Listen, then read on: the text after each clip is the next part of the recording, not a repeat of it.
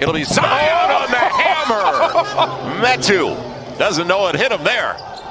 Up against O'Neal. They'll get it to Brandon. Brandon with two on the clock for the win. Yes, Got it!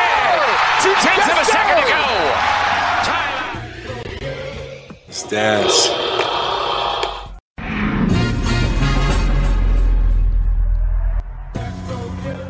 Olá, Nação Pelicana, estamos aqui para mais um episódio do Let's Dance Podcast, o podcast brasileiro que cobre sua franquia favorita, o New Orleans Pelicans. Então, né, depois do último episódio, né, que a gente estava tão alegre, até o Rafa ficou otimista, parece que zicou totalmente o clima do time, né? A gente estava numa streak aí de cinco vitórias seguidas, conseguimos chegar na sétima, mas aí a gente perdeu quatro seguidas. Negócio muito complicado, né? Fora isso, né? Não sei se também teve influência da Copa do Mundo aí, que deixou todo mundo meio deprimido aí com o resultado final. É, então, realmente, a gente vai falar aqui dos últimos seis jogos, né? Então, para isso, né, a gente conseguiu um reforço de peso. Né? Ele conseguiu voltar antes do Brandon Ingram é o nosso Ivanzinho. Fala, Ivan, como é que tá, cara? Conseguiu aí se curar da bezetacil, da, da, dos problemas na faculdade, os problemas de saúde, os problemas do dedo? Fala aí pra galera aí. E aí, Gilson e Rafa, galera. Bom, consegui voltar, não sei como ainda. Ah, fim de ano, né? Fim de ano a gente acha umas brechinhas aí no, no, no calendário. A tendência é as coisas ficarem um pouquinho mais tranquilo agora. Mas assim, né? É igual o Pelicans, né? Quando a gente acha que tá, tá indo, não vai. Então vou aproveitar agora, que por enquanto tá indo. Consegui, como você falou aí, voltar antes do Ingram. Pelo amor de Deus, a gente não consegue ser feliz por completo. Mas é, é isso aí. Vamos falar do time. Porque voltei agora que o time perdeu quatro seguidas. Então eu falei, pô, acho que estão precisando que eu volte, né? Pra, pra ver se dá uma estabilizada. Tá certo, Ivanzinho. E, né, antes de passar para o Rafa aqui, né, só para contextualizar, né, então a gente vai fazer aí um review é, dos últimos seis jogos, né, desse toda essa situação, como é que a gente chegou até hoje. A gente vai falar um pouquinho aí sobre as faltas que o Zion não está levando, que ele não está ah, merecendo para os árbitros, né. Vamos falar um pouco da, da saúde, né? Por isso que eu chamei logo o Ivan aí para ver se dá um boost de saúde nesse elenco, né? E depois a gente vai fazer um preview aí dos próximos seis jogos aí que vai, vai ter algumas situações aí que podem ou favorecer ou desfavorecer o time.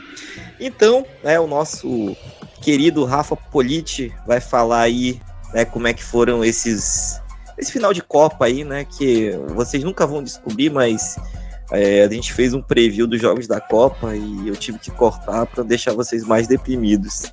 Então, Rafa, fala aí pra galera e dá um oi. Fala pessoal, fala Ivan, fala Gilson. É, cara, olha, eu vou falar ainda bem que você cortou esse preview nosso aí, viu? Que, meu Deus do céu, cara. Mick Jagger total. Mas vamos lá, vamos, vamos lá. É, vamos falar aí bastante do Pelicans aí, né? Infelizmente, agora falar aí de algumas derrotas seguidas aí que a gente nunca costuma, né? Mesmo apesar da, do, da última temporada, de como que foi, a gente não costuma, não acostuma perder várias seguidas, né? Mas antes disso, passa lá no Fambonanet, dá uma olhada em outras matérias, outros podcasts, tem futebol americano também que acho que o Ivan também não deve estar tá muito contente, mas tem, pô, tem de tudo lá, inclusive todos os nossos podcasts estão lá, então se vocês não ouviram o último e não acreditam que eu estava otimista em relação a esse time lá, dá uma ouvida lá no Fambonanet que vocês vão ver que de fato eu fiquei otimista a respeito desse time. Inclusive nas previsões, eu acho que o Gilson chegou mais perto do que eu nos últimos dos seis jogos agora que a gente vai cobrir, né? Mas chega lá no Fambonanet, tem de tudo lá, muito, tá muito legal o site. E também você pode ouvir no Pericanos do Brasil, nosso podcast no YouTube, se você não quiser entrar em site, coisa nenhuma, você tem, se você paga o YouTube, que dá para ouvir com o celular bloqueado, pode entrar também lá no Pericanos do Brasil e ouvir nosso podcast. Beleza, Rafa. O Rafa tá, tá vendo, Ivan? O cara tá passou tanto tempo ausente que ele já tá no automático aqui, né? Parecia o, o Trey Murphy antes desses últimos seis jogos aí. Mas fazer o quê? É, o Rafa tá voando. Tá mesmo. Ei, Ivan, cara, eu não vou, não vou trazer mais, mais notícias, mas o Saints ainda tem chance de se classificar para playoffs? Ou é melhor fazer que nem o Brasil perder antes de pegar a Argentina para não passar vergonha?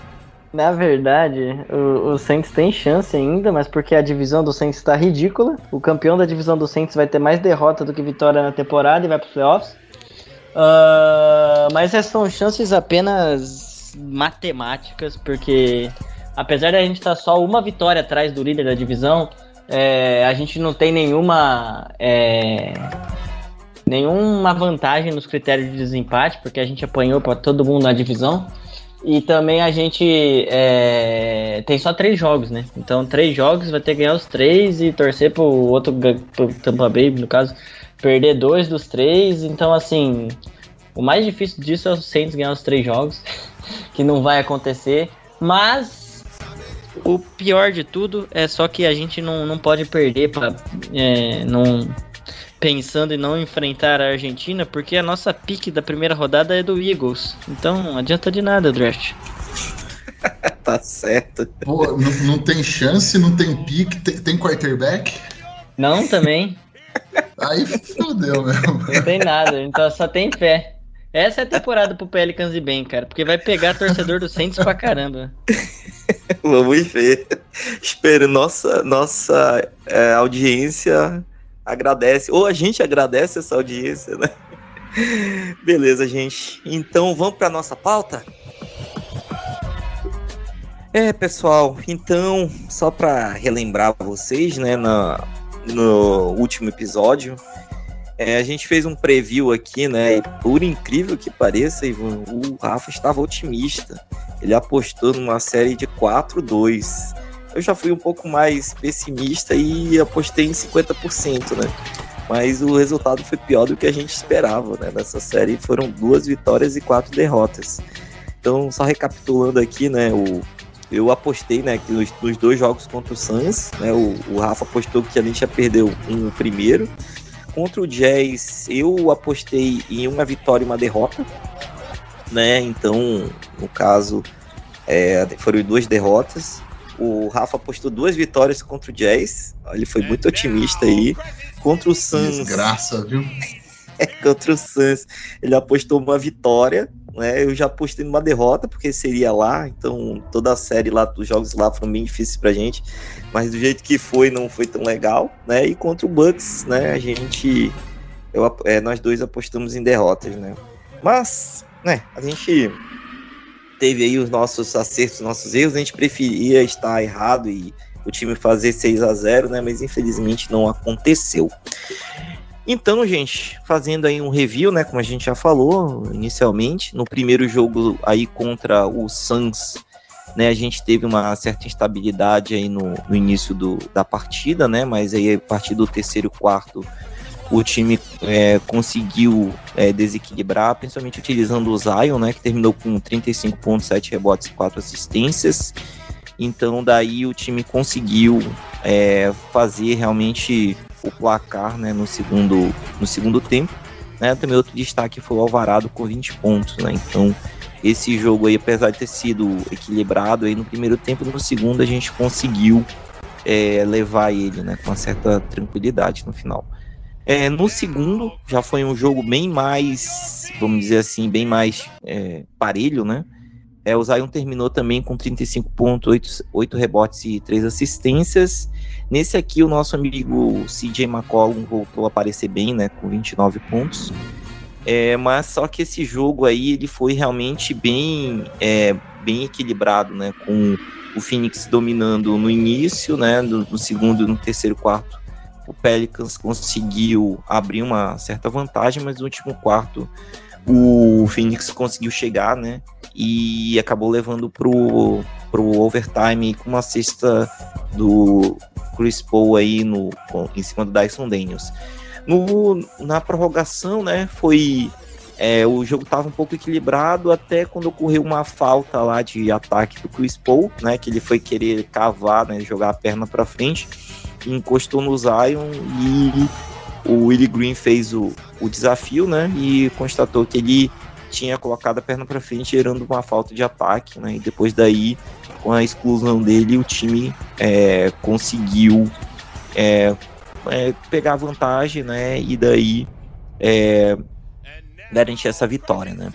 Nesse jogo aí a gente é, realmente foi é, aumentou nossa streak para sete jogos, né? Então algo que era a maior sequência positiva da liga. Mas daí a gente foi jogar dois jogos fora, né? É, contra Utah, lá em Salt Lake City. É, no primeiro deles a gente perdeu por 121 a 100, mas nesse jogo praticamente é, depois de um primeiro quarto bem equilibrado, né? A gente, a partir do segundo quarto, começou a sofrer muito aí, vai, os meninos vão comentar aí como é que, como é que foi, mas principalmente, né, por alguns ajustes aí defensivos que Utah fez, e além disso, a bola de três, os caras estavam caindo muito, né?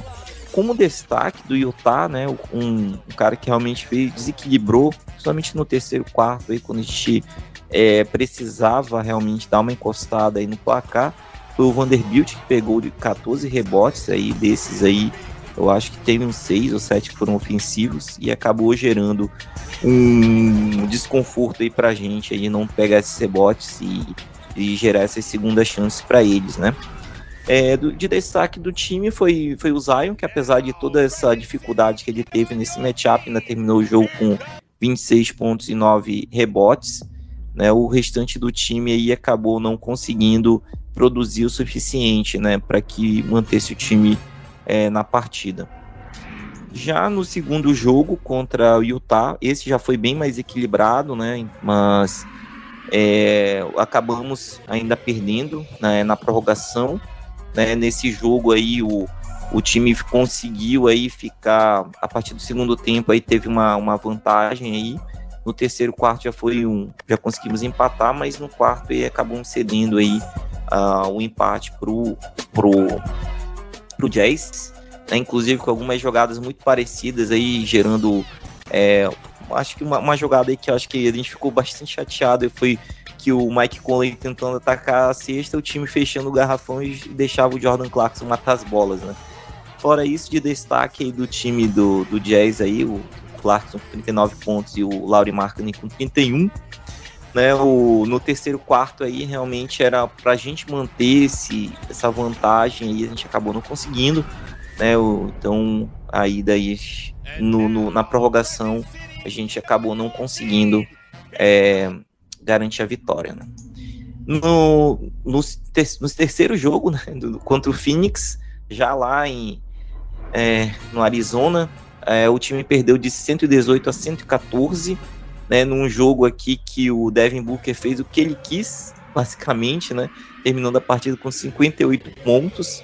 Né, o time só foi começar a dobrar nele quando o jogo já tinha virado né, para o lado deles. Né, então, até o, o segundo período, a gente estava liderando com uma certa tranquilidade, o Booker estava gelado, mas a partir do terceiro do quarto, aí praticamente ele destruiu a gente. Né. Nesse aqui, o Zion já conseguiu, é, continuou produzindo bem, com 30 pontos, 9 assistências, que foi o recorde dele na carreira, 9 assistências, e 3 rebotes. Né, aqui o CJ também conseguiu contribuir com 27 pontos, né, mas aí a gente acabou realmente falhando aí, principalmente na, nessa contenção do Booker aí na, no terceiro, no quarto período, e acabamos perdendo aí. E na última partida contra o Bucks, que a gente está gravando aqui é, no dia 21, né, depois desse último jogo contra o Bucks, e no dia antes aqui, no, na sequência que a gente vai começar contra o Spurs, a gente acabou perdendo por 128 a 119, né, inteirando quatro jogos aí é, com derrotas. Nesse jogo aqui, né, o, o Zion foi muito bem marcado, né, terminando com só 18 pontos, 7 rebotes, 7 assistências, porque a gente vai comentar daqui a pouco, mas vários ajustes aí que o Bucks fez, impedindo que o Zion chegasse no garrafão, né? Mas mesmo assim a gente ainda teve um recorde aí de 7 bolas de 3, de 10 do Valanciunas, que eu acho que realmente estava dentro do game plan do time, né? E também o CJ terminando com 31 pontos, né? Então é, o time realmente conseguiu, né, é, chegar bem aí Mas essa redução da produção do Zion que fez a diferença aí no final. Fora algumas questões que a gente vai comentar sobre faltas, do apito injusto, né? Mas que fizeram com que o time agora, no dia que a gente está gravando, né? É, está em terceiro colocado da, da conferência, né? No último episódio a gente estava em primeiro, caímos para quarto, mas o, o, o Suns perdeu, né? Então a gente está hoje com 18 vitórias e 12 derrotas. É, e estamos a um, uma vitória do, do líder da conferência, né? Basicamente. É, então, pessoal, é, só para a gente dar uma, uma alinhada aí, né, com relação aos a, a como a gente vai fazer, o, o, o Rafa vai falar aí sobre os três jogos contra o Phoenix, né? Que aqui eu fiz um resumo rápido, mas tem alguns pontos interessantes que a gente possa, pode comentar, né? E depois o Ivan vai falar um pouco sobre a sequência contra o Jazz.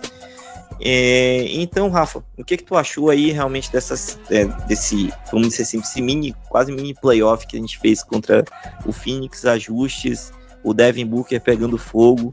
Comenta aí com o pessoal, hein? Isso aí, Jussão. É...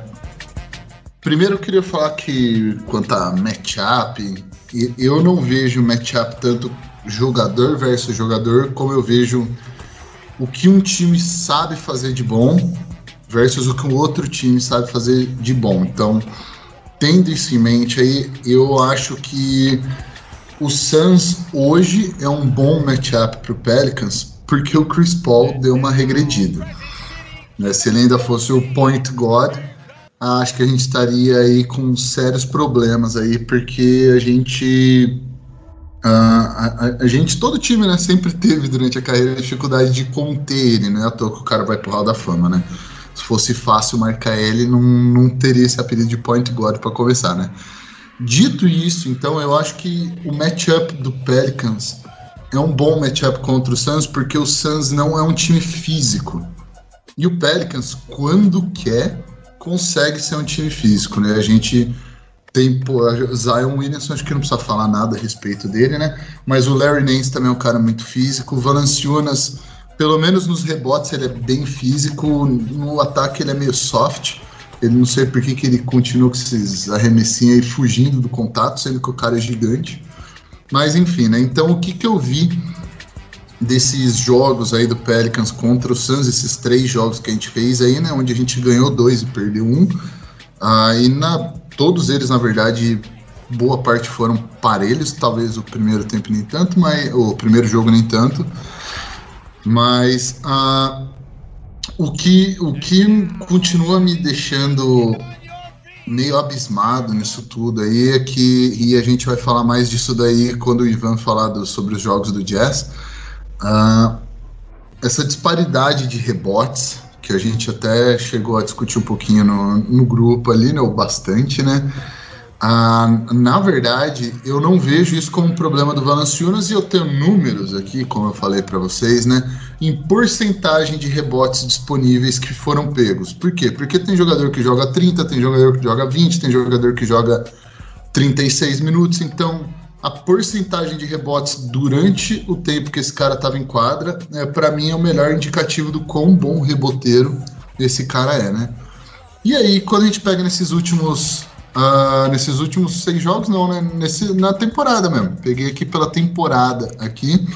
Na temporada, o Valanciunas é de longe o melhor reboteiro do Pelicans, com 19% dos rebotes sendo pegos por ele.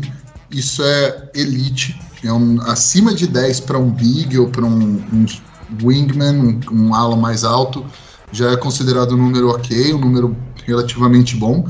O cara conta basicamente como dois no rebote. Ele é de longe o melhor reboteiro, o segundo melhor é o Hernan Gomes com 17%, e o terceiro melhor vai ser o Larry Nance com 13% lá embaixo. Então, falar que o, o Valanciunas é um problema quando o assunto é rebote, é. Os números dizem que não. Não é esse o problema. E a gente teve certos problemas, principalmente no último jogo, lá, né, com.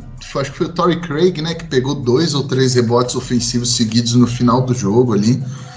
Uh, e o que que acontece? isso daí vai alinhar no, com o que eu falei antes ali, né? Sobre o matchup ser bom de acordo com a proposta do time, não de acordo com que jogador que está em quadra. O que um time quer fazer e o que faz bem, né? Geralmente o time quer fazer o que sabe fazer de melhor, né? Por isso, uh, eu trago aqui a porcentagem de rebotes dos nossos wings, dos nossos alas, que, claro, os que jogam mais minutos, né? Eu não vou pegar ali, por exemplo, um Garrett Temple, porque não faz sentido. Mas aí lembra que o Valanciunas está em 19%, Larry Nance está em 13%, o Zion está em 10,5%, que também é uma porcentagem bem ok. Para referência, o Dyson, que a gente considera um bom reboteiro, de fato é um bom reboteiro, ele está em 8,3%. Trey Murphy está em 7,4%, Nad Marshall 6,7% e o Herb Jones 6,3%. Isso é muito pouco rebote para caras desse tamanho, para caras tão longos.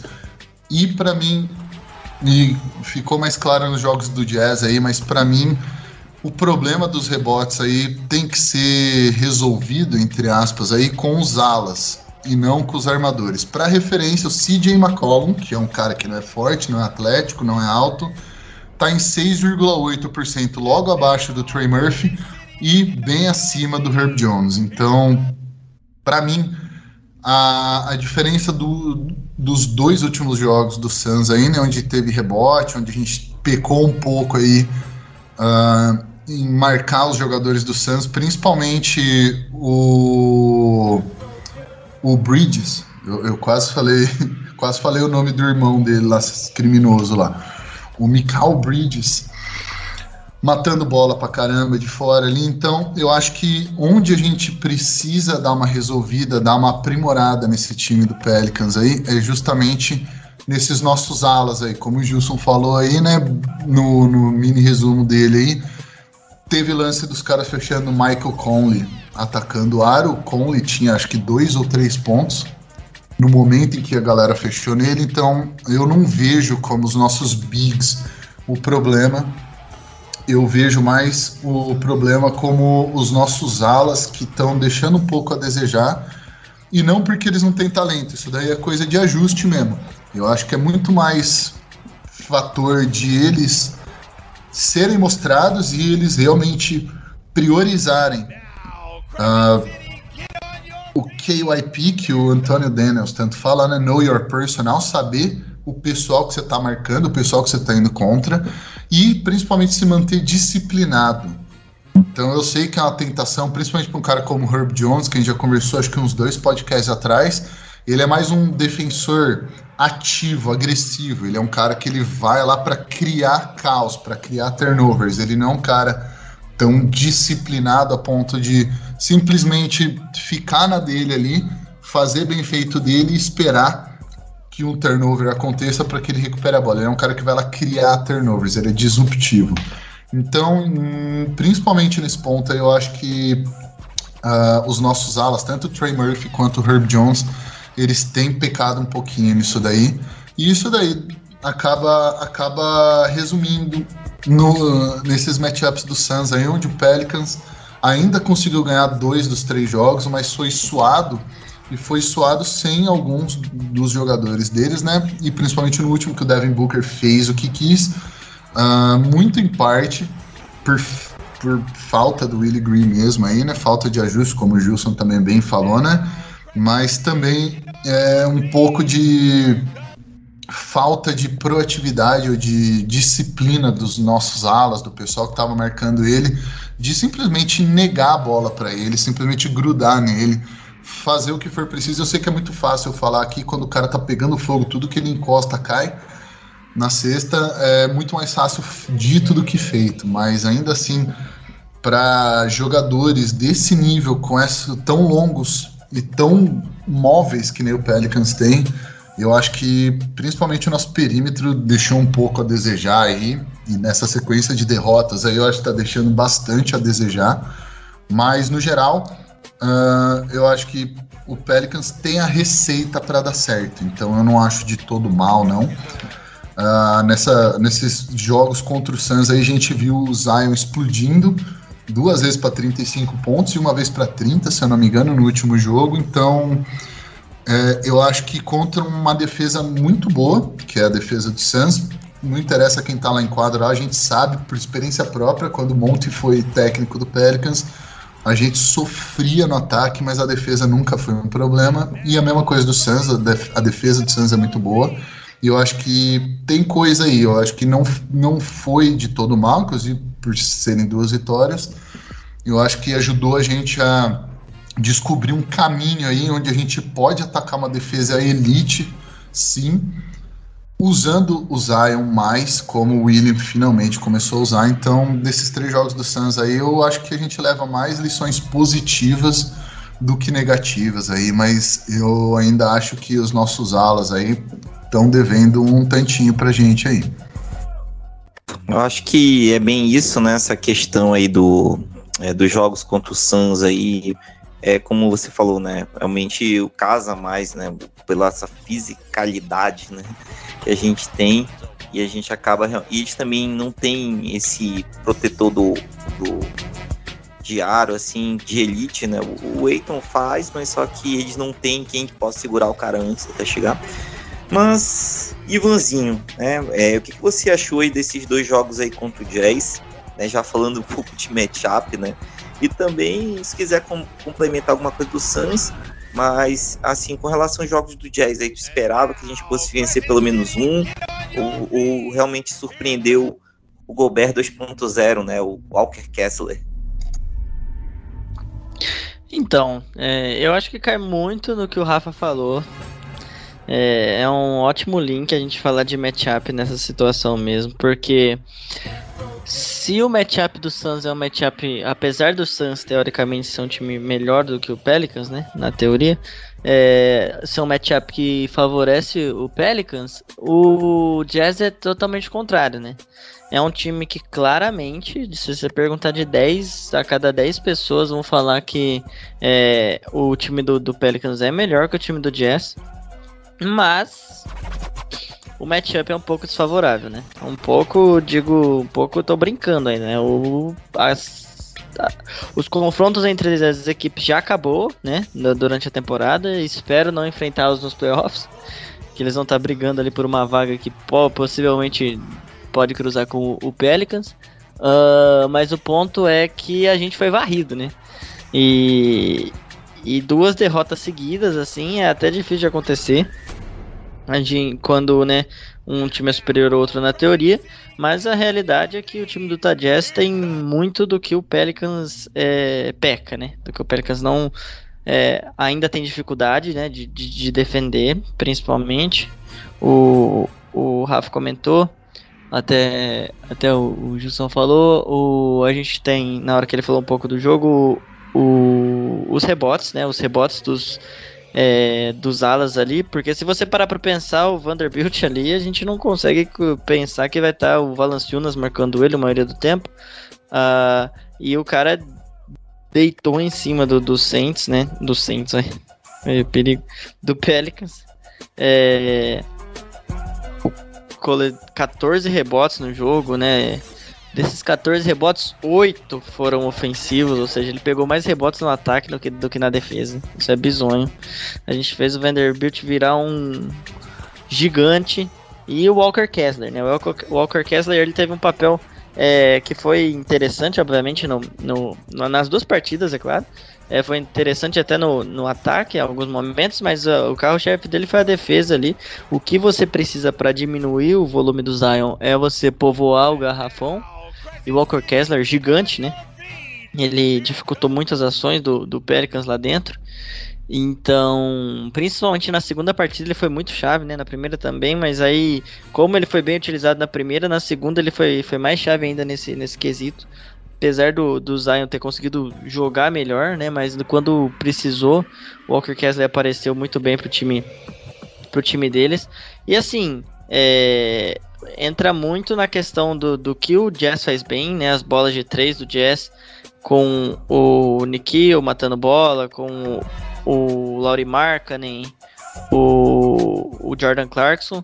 E, e, isso acaba machucando muito Pelicans. É, o Rafa lembrou bem do que ele disse. O, o Antônio Daniels falou durante o jogo, né? O Pelicans está tá jogando, tá, tá, não tá an analisando bem o que o Jazz faz bem, né? Porque o a gente deu um overreaction, né? No, no, no, Mike Conley, né? Mike Conley acabou um jogo com 7 pontos, no outro com 4 pontos.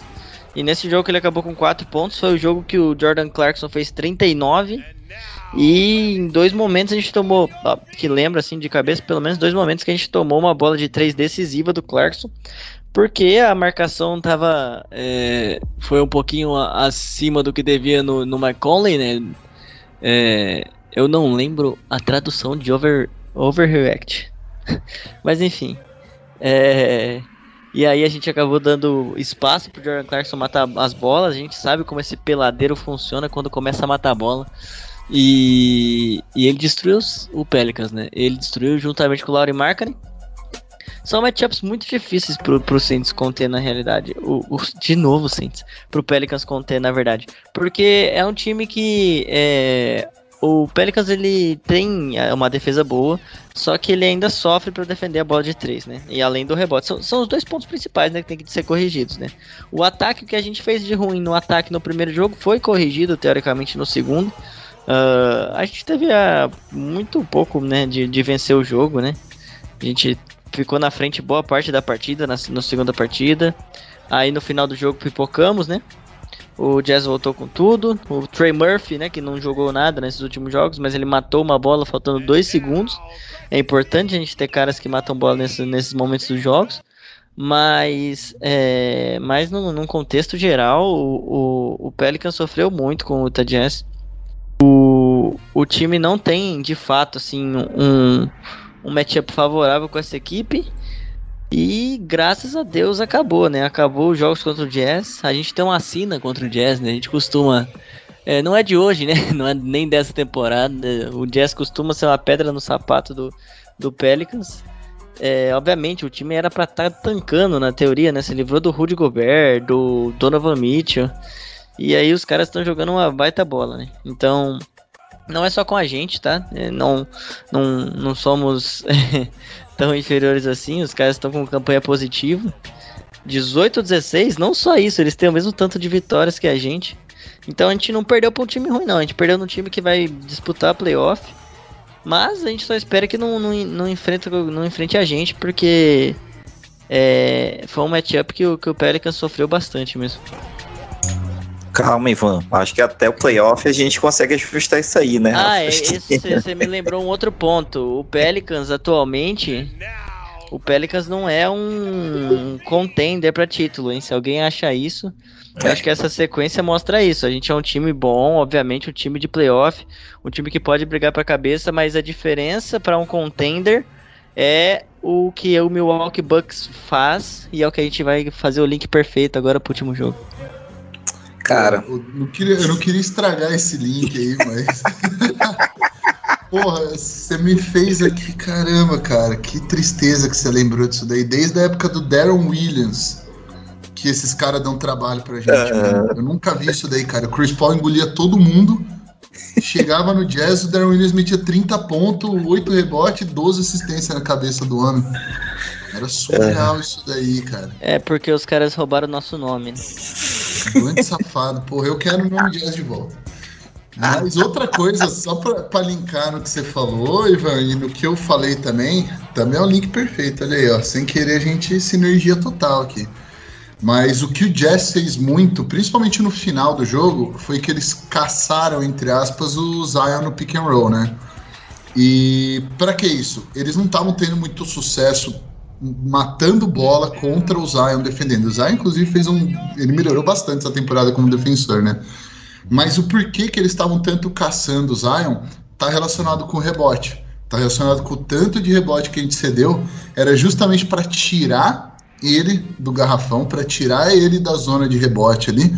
E aí, ou atacar ele, e mesmo que não conseguisse, ele estava fora de posição, ele estava marcando a bola, ele não estava em posição de ir para o rebote. E aí, novamente, a gente pecou dos nossos armadores e alas não cobrirem por ele estar tá lá, geralmente na linha de três, geralmente no perímetro marcando, né? E acabamos tomando muito rebote. Então, é, eu acho que foi bem inteligente da parte do Jazz. E eu espero que outros times comecem a usar isso daí também contra o Pelicans, principalmente times inferiores, entre aspas, onde eles não têm a confiança de que vão matar a bola, mas eles pelo menos têm a confiança de que podem gerar um rebote ofensivo, uma outra posse de bola para tentar conseguir o que eles querem, né? Não sei o que, vocês acham disso, vocês acham, vocês, vocês viram isso? É, cara, esse daí realmente é algumas umas nuances, né, do jogo que às vezes realmente um quem faz análise do, do, do vídeo, né, pode realmente utilizar como alguma vantagem. Mas só, só complementando, né? A gente teve a oportunidade de tentar pegar o Laurie Martin da troca do Lonzo, né? Mas eu não sei o que, que aconteceu. E também não sei se ele ia render a mesma coisa, né? Mas fazer o que, né? É sempre algo que a gente vai, vai aprendendo com o tempo, né? Mas, gente, é, vamos lá então. Esse último jogo contra o, Bucks, né, eu comentei inicialmente, mas o que me chamou bastante atenção aqui foi é, como que o, o Bucks é, utilizou né, é, a estratégia defensiva para reduzir ainda mais a, a produção do Zion. Né?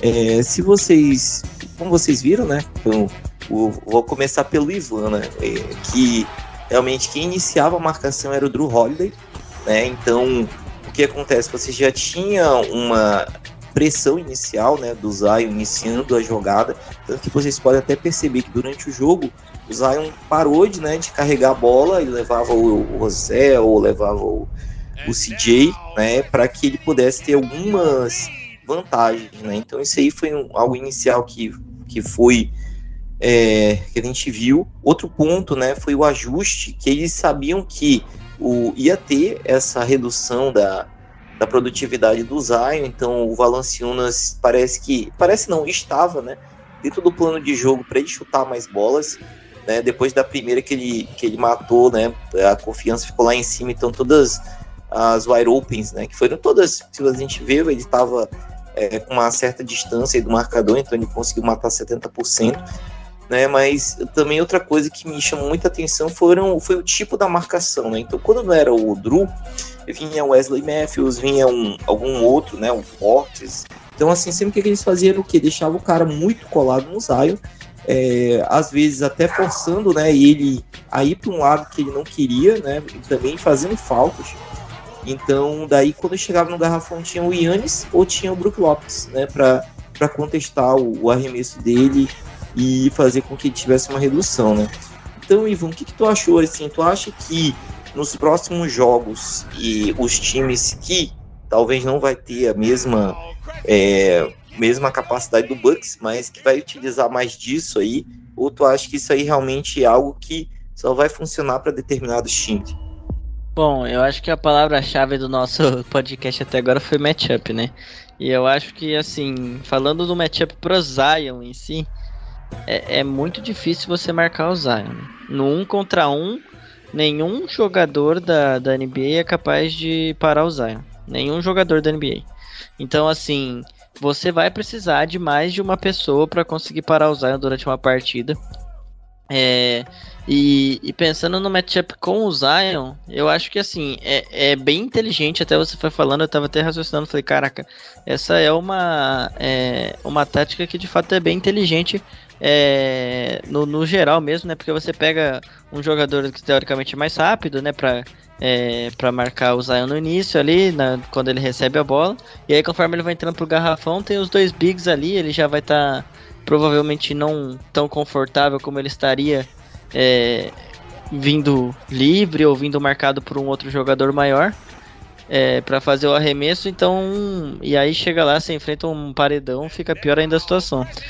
Mas a situação é: alguns times, ou talvez até a maioria deles, podem utilizar isso como exemplo para tentar conter o, o Zion, né? No caso, diminuir, até porque o Zion é, não, não fez um jogo bom, mas se você pega números, até ele teve uma partida bem razoável, porque é, isso é, mas isso é o suficiente, né, para os times. É, mas a situação é a seguinte: o, poucos os times, eu posso até dar uma olhada aqui, mas se eu conseguir mais dois ou três times que tem essa capacidade do Milwaukee Bucks, né? Esse poder, esse arsenal defensivo, né? Para conseguir conter o Zion dessa maneira, porque uma coisa é você marcar ali com Drew Holiday, Brook Lopes e Yannis, né? Que são três ótimos defensores é, nos respectivas funções deles ali na defesa. É, outra coisa é você botar qualquer outra trio ali de para conseguir fazer esse tipo de marcação que os não vão conseguir parar usando de qualquer jeito, né? E aí talvez acabe sendo um pouco mais efetivo alguma outra maneira de defesa. Mas o Zion é, o, é um jogador que os, os, as equipes vão tentar conter e diminuir os danos dele, igual a gente tenta quando enfrenta um Yannis, quando enfrenta um Luka Doncic é, não dá para anular. Então é, você consegue talvez diminuir as ações, fazer com que ele toque menos na bola.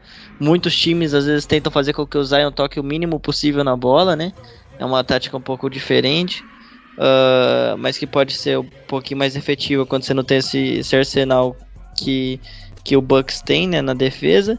É, assim, eu acho que pode ser uma tendência os times tentarem é, emular isso que o Bucks fez, mas muito dificilmente vão ser muitos, muito pouco, muito poucos, muitos, sei lá, os times, poucos times irão conseguir fazer com uma eficiência parecida, porque na realidade o, o, isso mais aconteceu e mais deu certo. Obviamente a tática foi boa, mas os jogadores defensivos que estavam marcando o, o Zion eram de fato os ótimos jogadores defensivos e, e por isso, acho que mais por isso do que por qualquer outra coisa, né? Muita envergadura, muita altura, muito porte físico.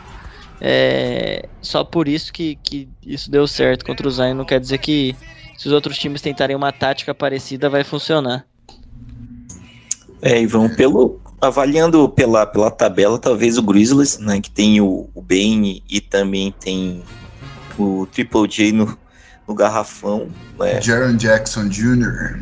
É, Jaron Jackson Jr. Mas, assim, é, em Rafa, né, mas nesse caso, né, além disso, né, já que, é, assim, a gente, com, vamos dizer assim, mais torcedor, né, quando a gente fala assim, né, a gente viu muito essa questão do contato do Zion, né, é, tu, tu, o que, que tu tem visto, né, com relação a esse, esse tipo de chamada, né, que o nosso amigo CJ McCollum é, não estava contribuindo muito dentro da quadra, mas fora dela estava botando mais pressão, tomando técnica, né, questionando esse tipo de contato.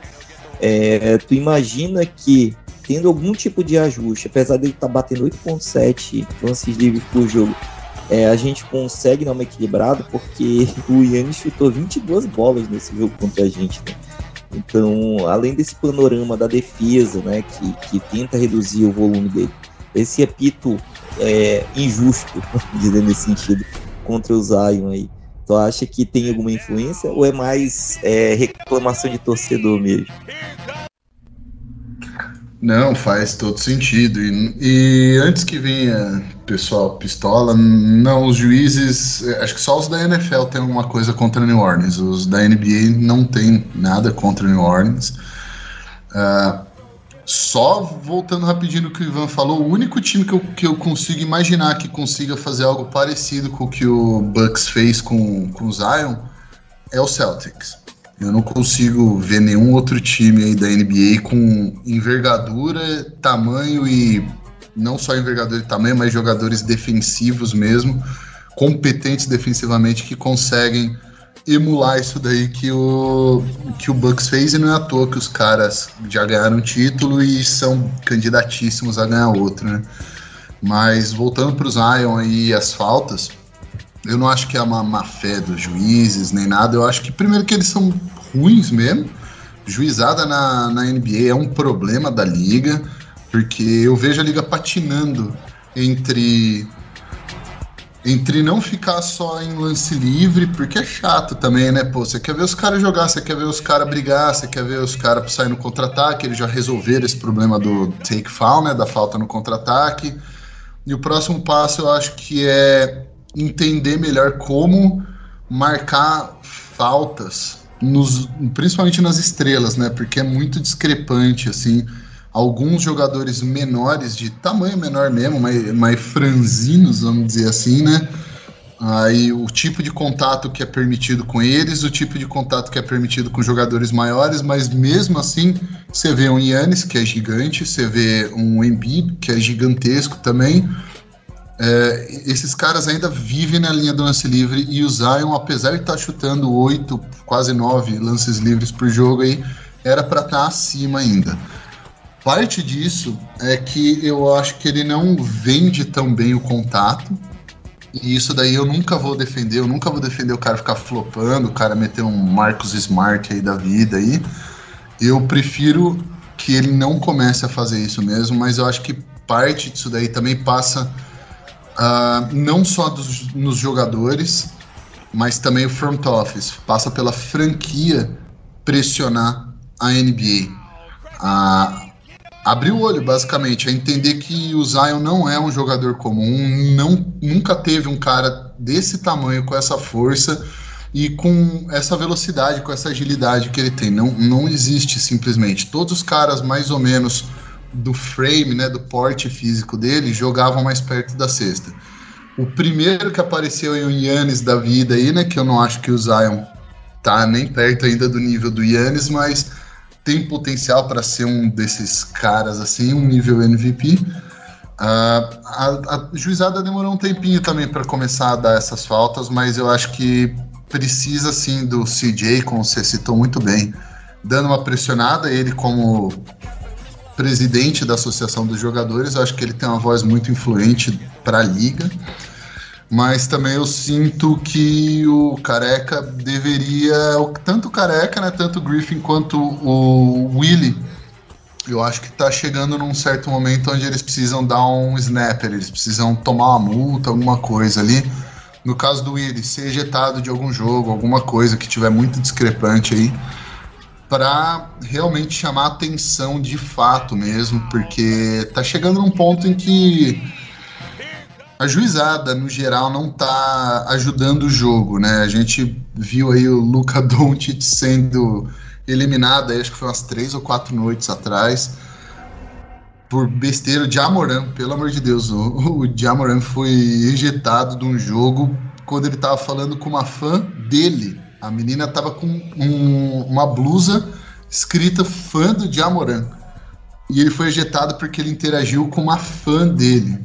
Então, eu acho que a juizada tá, tá muito protagonista dos jogos e nos momentos errados. Na hora que eles precisam apitar mesmo, eles não estão apitando, eles estão engolindo apito, e isso passa porque passa pelo, por esse fato de o Zion ser um cara totalmente diferente do que eles já viram. Então eles não sabem muito como apitar isso mesmo. A solução que eu vejo é o que eu falei. Eu acho que a franquia nas cabeças o pessoal mais importante da franquia precisa começar a pressionar um pouco mais a NBA, do mesmo jeito que o Griffin já fez quando o Zion quebrou o dedo duas ou três temporadas atrás ali.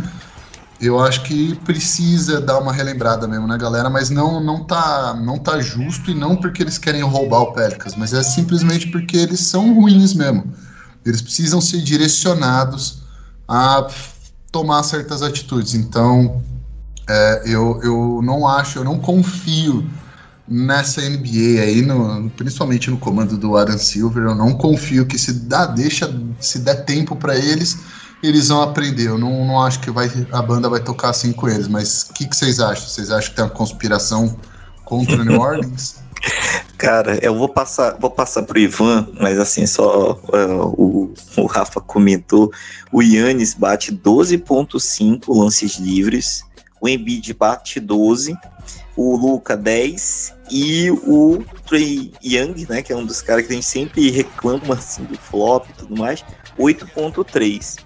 Então, Ivanzinho, o que, que tem, tem achado realmente? O, o Zion tem que dar uma flopada, o outro concorda com o Rafa que não, a juizada que tem que se adaptar, né, à forma como ele ataca e como a forma que eles dão contato porque se você botar, trocar o, os tipos de, de contato que o Zion leva, botar para um, um, um desses outros aqui, certamente o vai ser marcada a falta, né? Então, o que, que tem achado disso? É algo que realmente temos que clamar, né? tem ser mais incisivos para que a gente tenha o apito para que seja mais justo? Olha, é, de fato a gente sofre muito, né, com o Zion não indo para o lance livre. Mas eu vou de acordo com o Rafa, nem vou acrescentar tanto, porque é isso. É, quando se trata do Saints, acho que o, a galera tem até uma moral legal para falar mesmo, tanto que a gente já sofreu com a arbitragem de talvez algo pessoal. É, mas se tratando de é, do Pelicans, é, nem tem porquê, né? Perseguirem o Nanico do Pelicans até o momento. A gente vai ser grande ainda. Uh, é mais uma questão de, deles não, não terem um parâmetro para como como apitar o jogo do Zion mesmo. É, eu acho que num caso desse seria melhor eles pecarem pelo excesso do que pela falta, né? Quando você pensa no, é, na saúde do jogador, mas até fazer um ajuste correto. Mas isso não é muito, né? A cara da NBA tem, tem muito, muita coisa envolvida nesse sentido. Então, é, eu acho que vai acontecer. Eu ainda acredito muito, é óbvio, isso passa muito pelo que o Rafa falou, de fazer um, é uma pressãozinha aí no, nos bastidores, mas eu acho que isso tende a acontecer com, conforme o Zion for criando cada vez mais esse seu. É, é, esse seu status de estrela, a gente sabe que a, a, a NBA ela pita diferente para as estrelas. O Yanni já é uma estrela, por isso que ele ganhou 22 lances livres contra o Pelicans.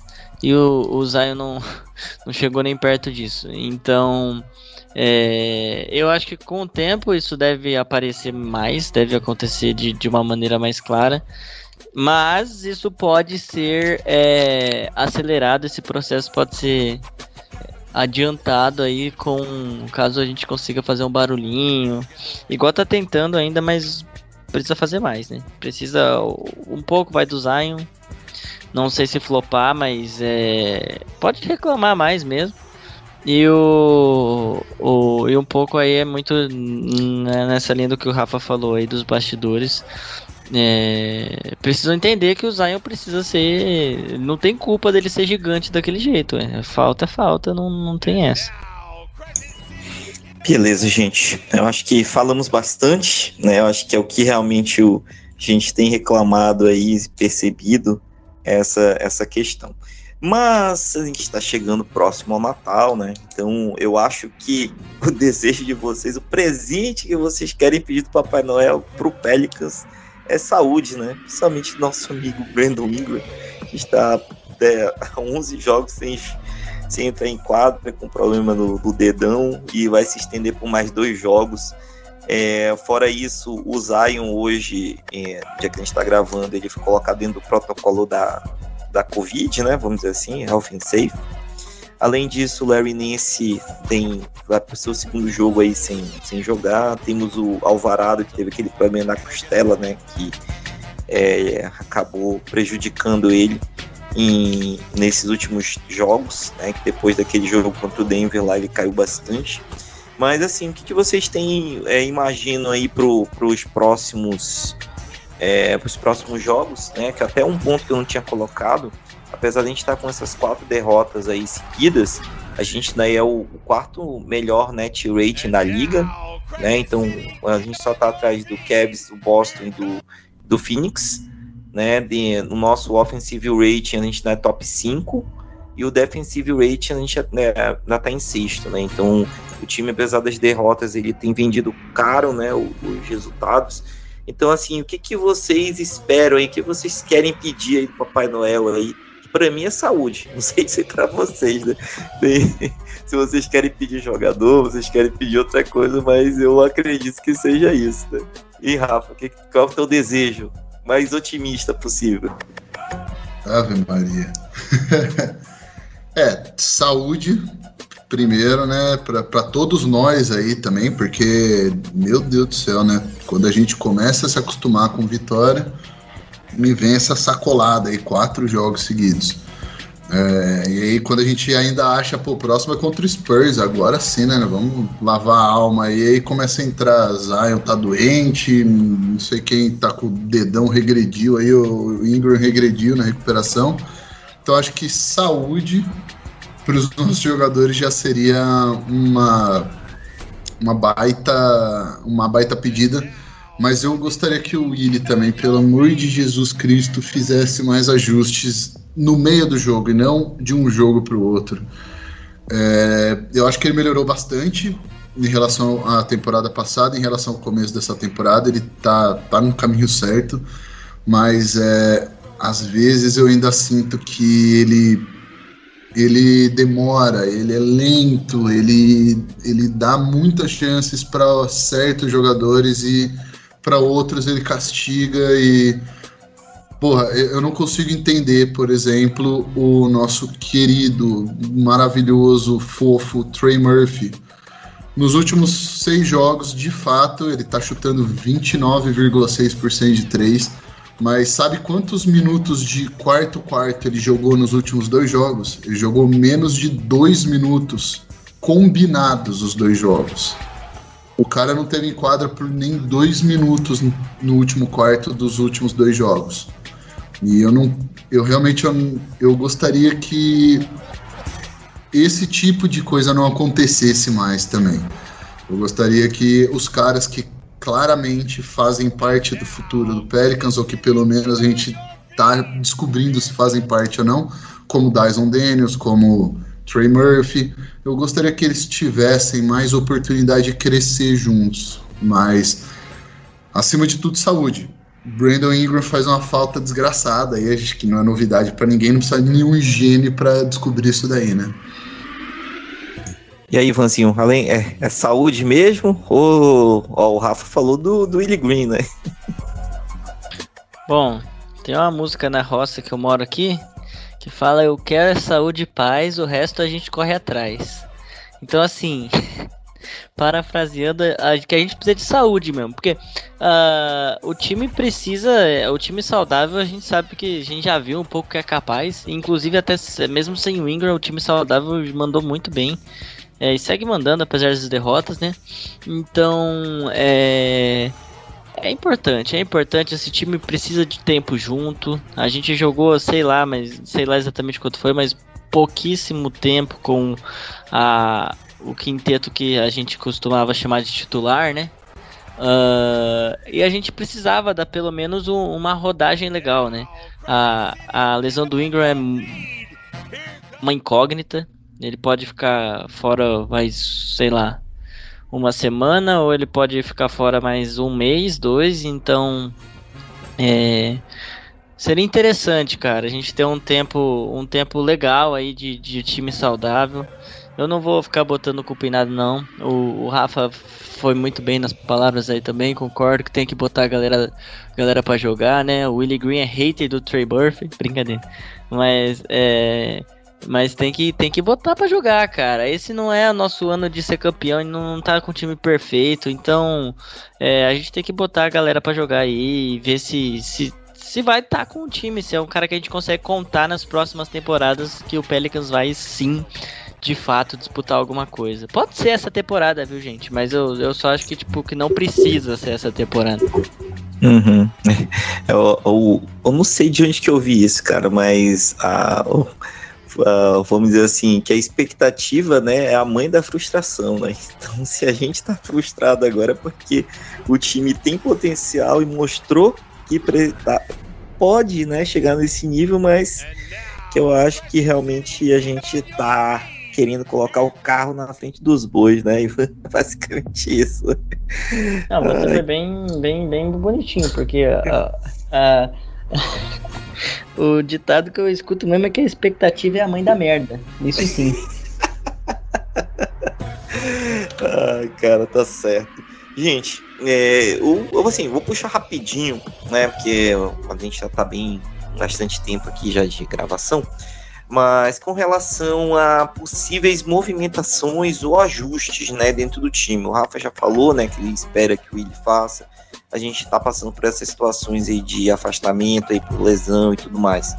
É, mas vendo assim o elenco como que está hoje, vocês veem alguma possibilidade ou algum jogador que estaria disponível, né, para vamos dizer assim, fazer uma melhorada no, no, no sistema, né, para que o time realmente possa dar esse passo, né? É, Rafa, o que, que tu acha aí? Tem é, trazer jogador só por trazer ou não? A gente realmente é melhor esperar por uma oportunidade de mercado ou fazer um splash move logo?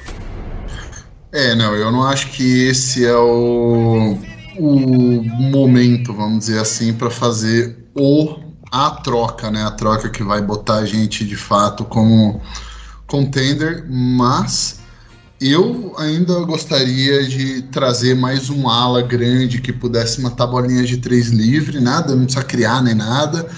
O próprio arremesso seria ótimo, mas aí sai muito caro também, né? Mas eu ainda gostaria de trazer um ala maior que consiga matar bolinhas livres e pegar rebote. Então eu vi aqui é, é uma proposta de um gringo, não é minha, não veio da minha cabeça, que é uma proposta de três times, onde o Kings ficaria com Zach Lavine, o Pelicans ficaria com Harrison Barnes e o Bulls ficaria com Kevin Herter, Devonte, Jackson, Davion Mitchell e a pick de primeiro round de 2024 do Pelicans. Poderia ser pouco protegida aí, top 5, top 8, seja o que for. Mas eu gostaria de algum movimento assim. O problema é que o Harrison Barnes, até onde eu sei, ele é um expirante. Então assumo, né?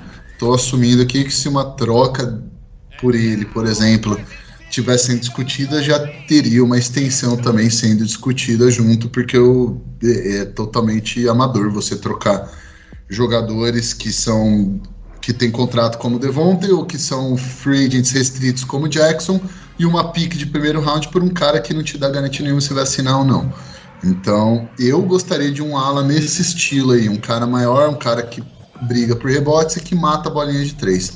Não sei vocês aí, agora o que, que vocês gostariam. Acho que eu tô sentindo que vocês gostariam de um big. pois é, cara. Realmente, Harrison Barnes é, é um nome assim que a gente já via, mas eu acho que o Sacramento não faz essa troca, porque ele é um dos veteranos lá que tá conduzindo né, essa, essa campanha aí junto com o Sabonis. Eu acho muito improvável de fazer essa troca, mas são situações de mercado, né? Talvez o próximo contrato dele eles não queiram pagar, né? Mas, Ivan, assim, é, eu sei, tem. Vou te fazer uma pergunta assim de algo que movimentou muito a minha timeline desses dias, né? Que foi tentar trazer o Ogiano Nobe, que é mais ou menos parecido com o que o Rafa é, comentou, né? Um cara é um wing, né? Que tem uma boa defesa, né? Que consegue defender vários tipos de jogadores né, que mata uma bolinha, mas apesar de não ser elite, né, e também está tendo um papel meio subutilizado lá no Toronto.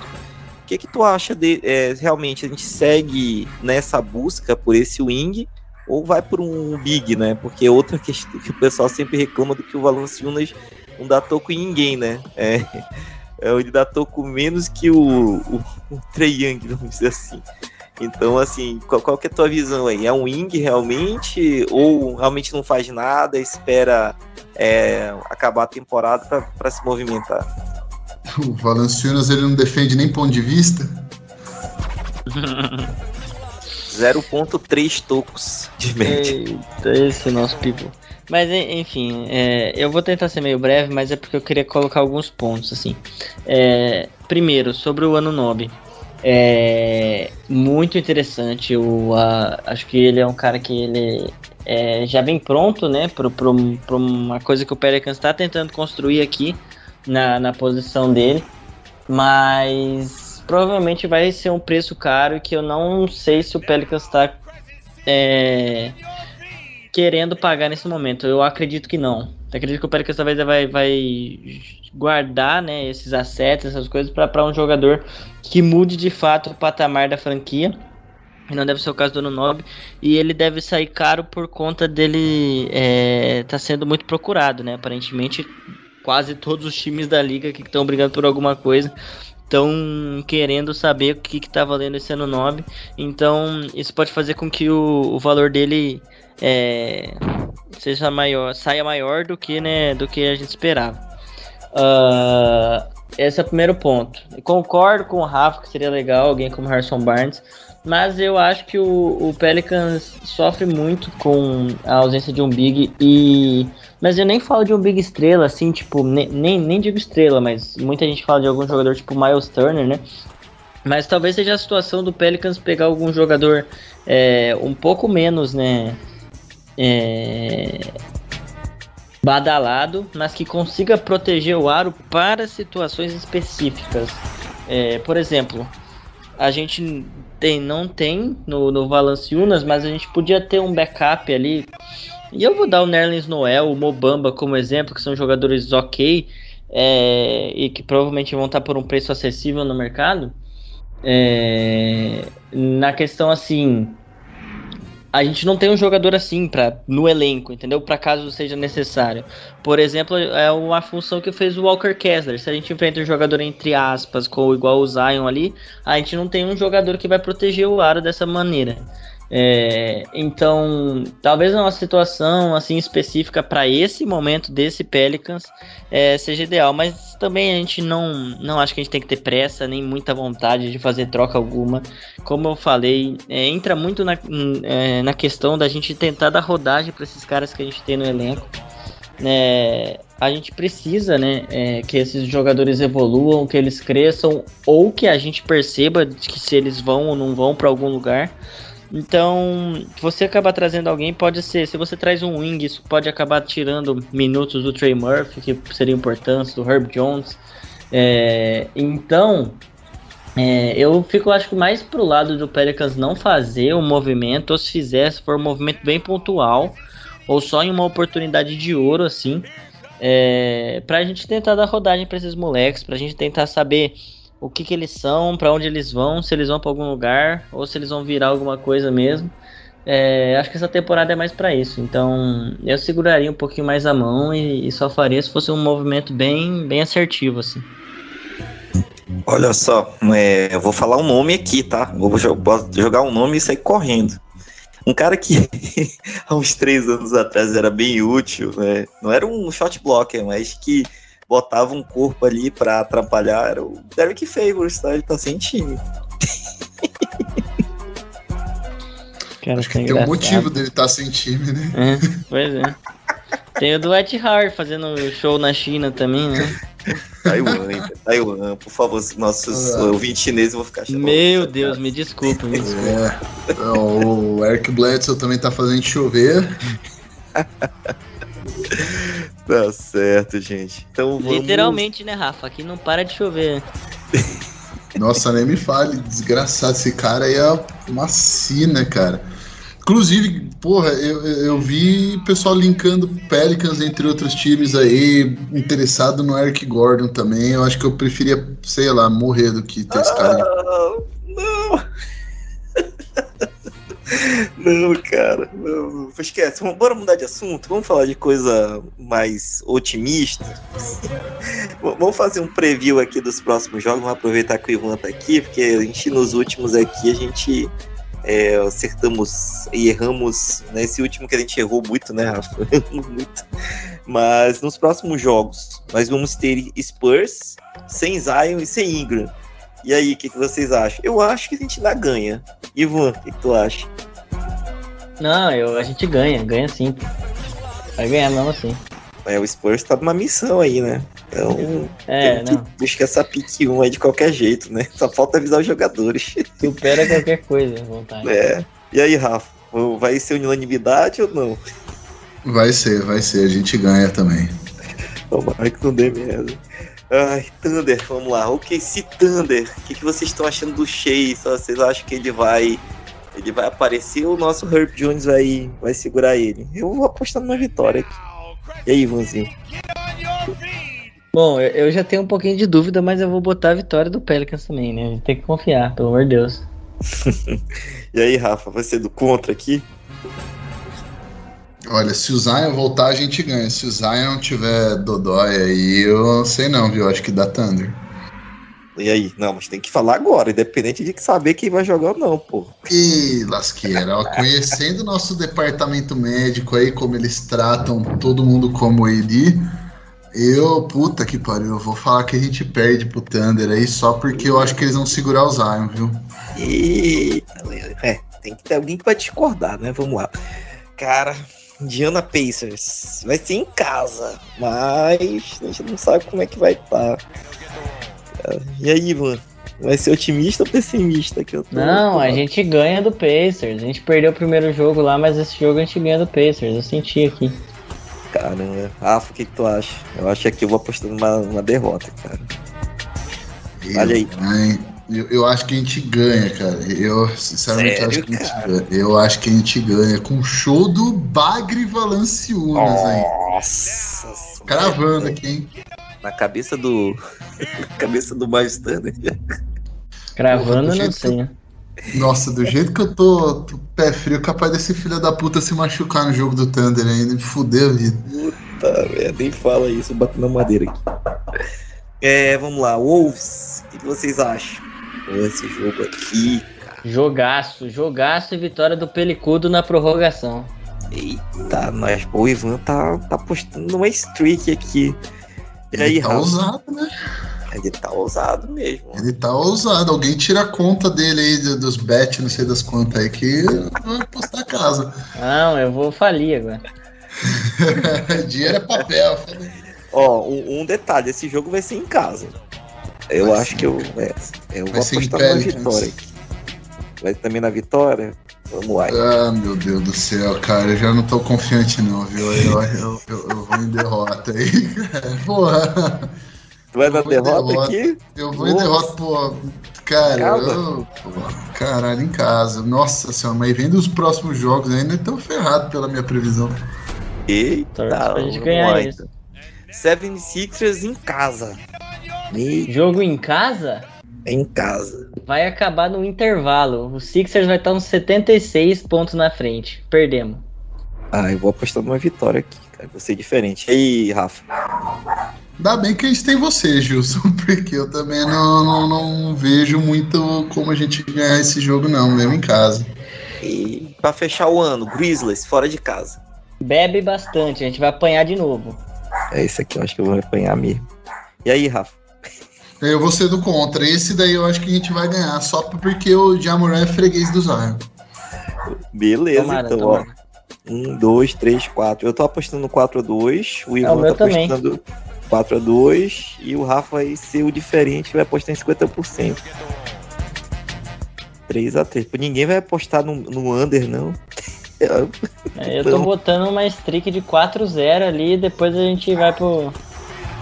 Vai pro, pra 2023 já desconfiando. Caraca, será que a gente só ganha de time ruim? Beleza, então a gente confere isso aí em 2023, né? Que a próxima sequência aí não vai ser muito camarada, não. Beleza, gente. Então, né, eu acho que a gente cobriu tudo aí que a gente ia falar. É só uma última notícia, né? O... Como é que vocês veem que a gente vai estar na Copa Wemby? Eu sei que o nosso nosso candidato aqui vai ficar sem, sem um mês com o nosso querido Date Davis. E aí, vocês acham que a gente não acredita nisso aí ou vai usar isso aí como asset mais pra frente? Rafa, fala aí. Ah, eu acho, com acho que a gente concorda que eu acho que não é o momento ainda do Pelicans dar um cash out né, em tudo que ele tem. Eu acho que o Pelicans vai segurar essa pique aí na, na deadline. Eu acho que eles vão pagar para ver. O LeBron aí também, pelo jeito, aí o LeBron vai só atrás do recorde e depois também corre um sério risco de um shutdown aí no fim do ano. O Davis tá machucando o pé aí no ar agora, batendo o pé no- na coxa dos outros aí fica um mês fora. Então eu acho que o Pelicans vai, vai manter a pique aí. Não acho que vai ser top 5, mas eu acho que fica ali naquele range ali do Wizards, entre pick 6 e pick 10, assim, sabe? Que pra, porra, pra esse draft tá ótimo, né? Pois é. E aí, Ivanzinho, a gente troca essa pique ou a- tu, tu acha que o Lakers não vai pro playoff? Não, eu acho que a gente só pode trocar essa pick se for por uma estrela, né? A gente teve esse reforço aí, obviamente a gente não pode comemorar a lesão, mesmo quando é do Anthony Davis.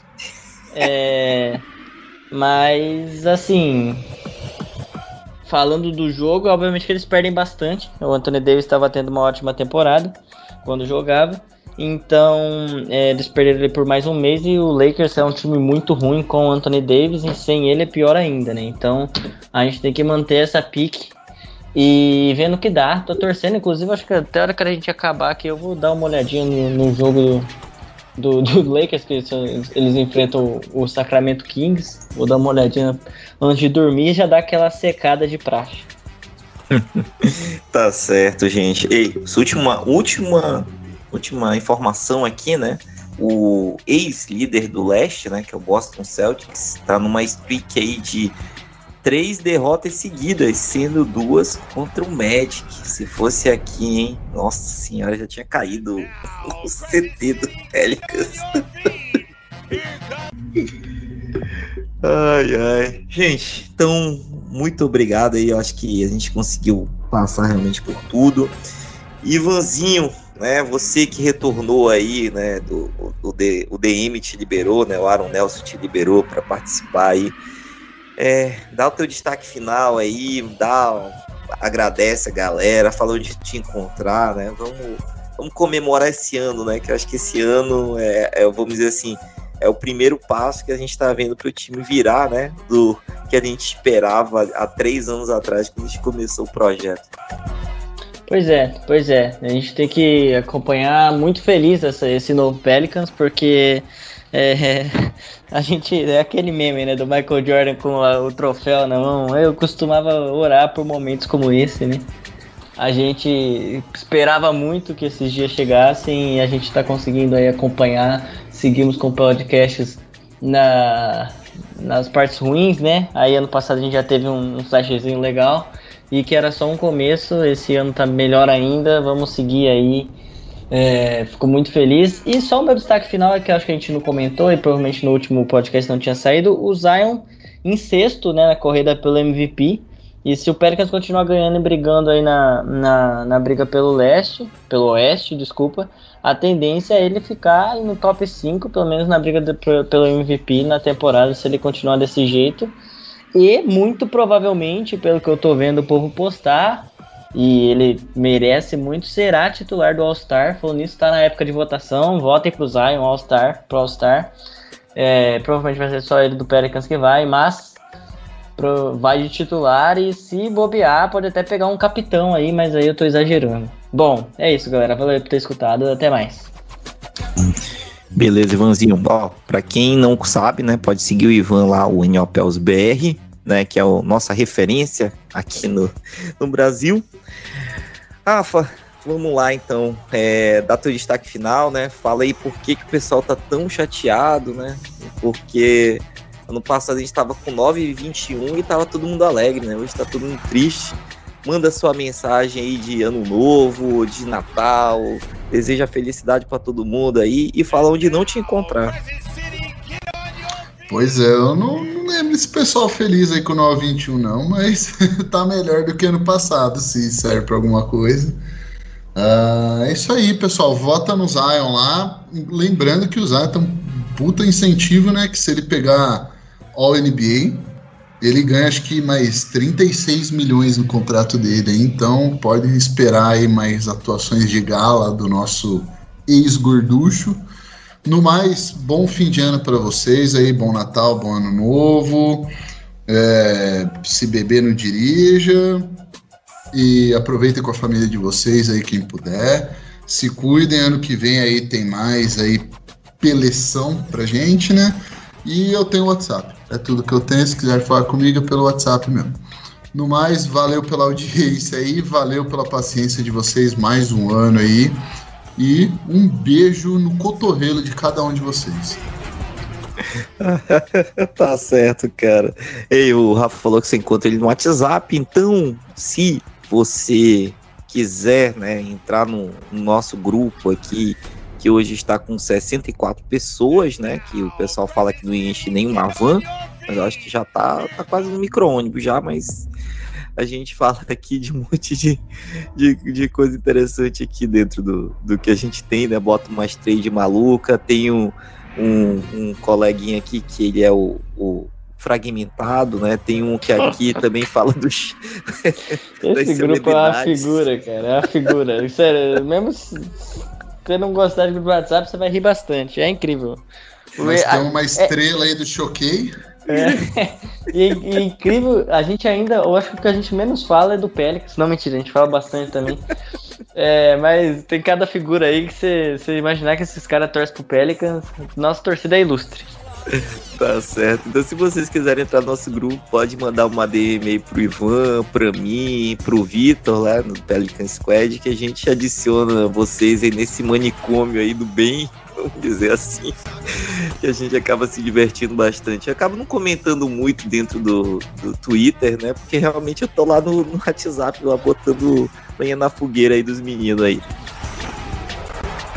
Mas, mas gente, então aqui, né, só como mensagem final, né, somente agradecer vocês que estiveram com a gente durante esse ano todo, né, o final da temporada passada que terminou muito bem e já começamos essa é melhor ainda, né? Então a gente só tem realmente agradecer a audiência de vocês. A gente espera é, que a gente consiga aumentar, né? A gente, pre...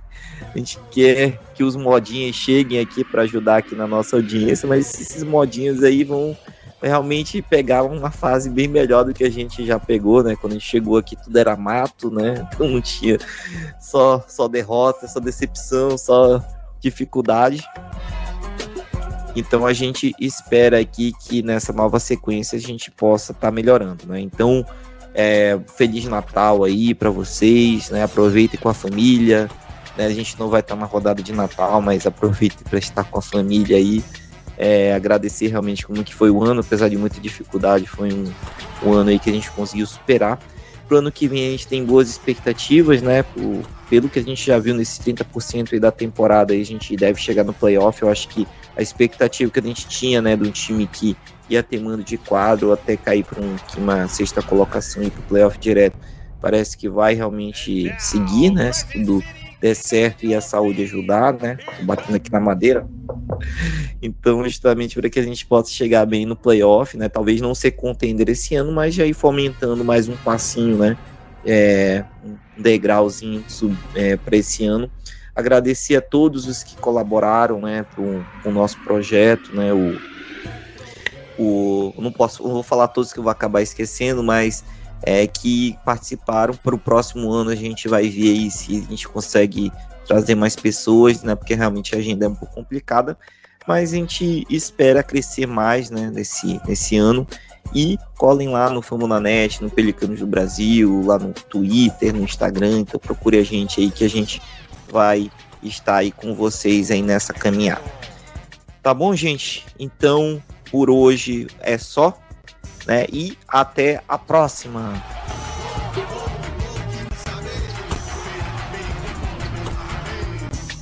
Esse podcast faz parte do site Fambonanet. Acesse fambonanet.com.br.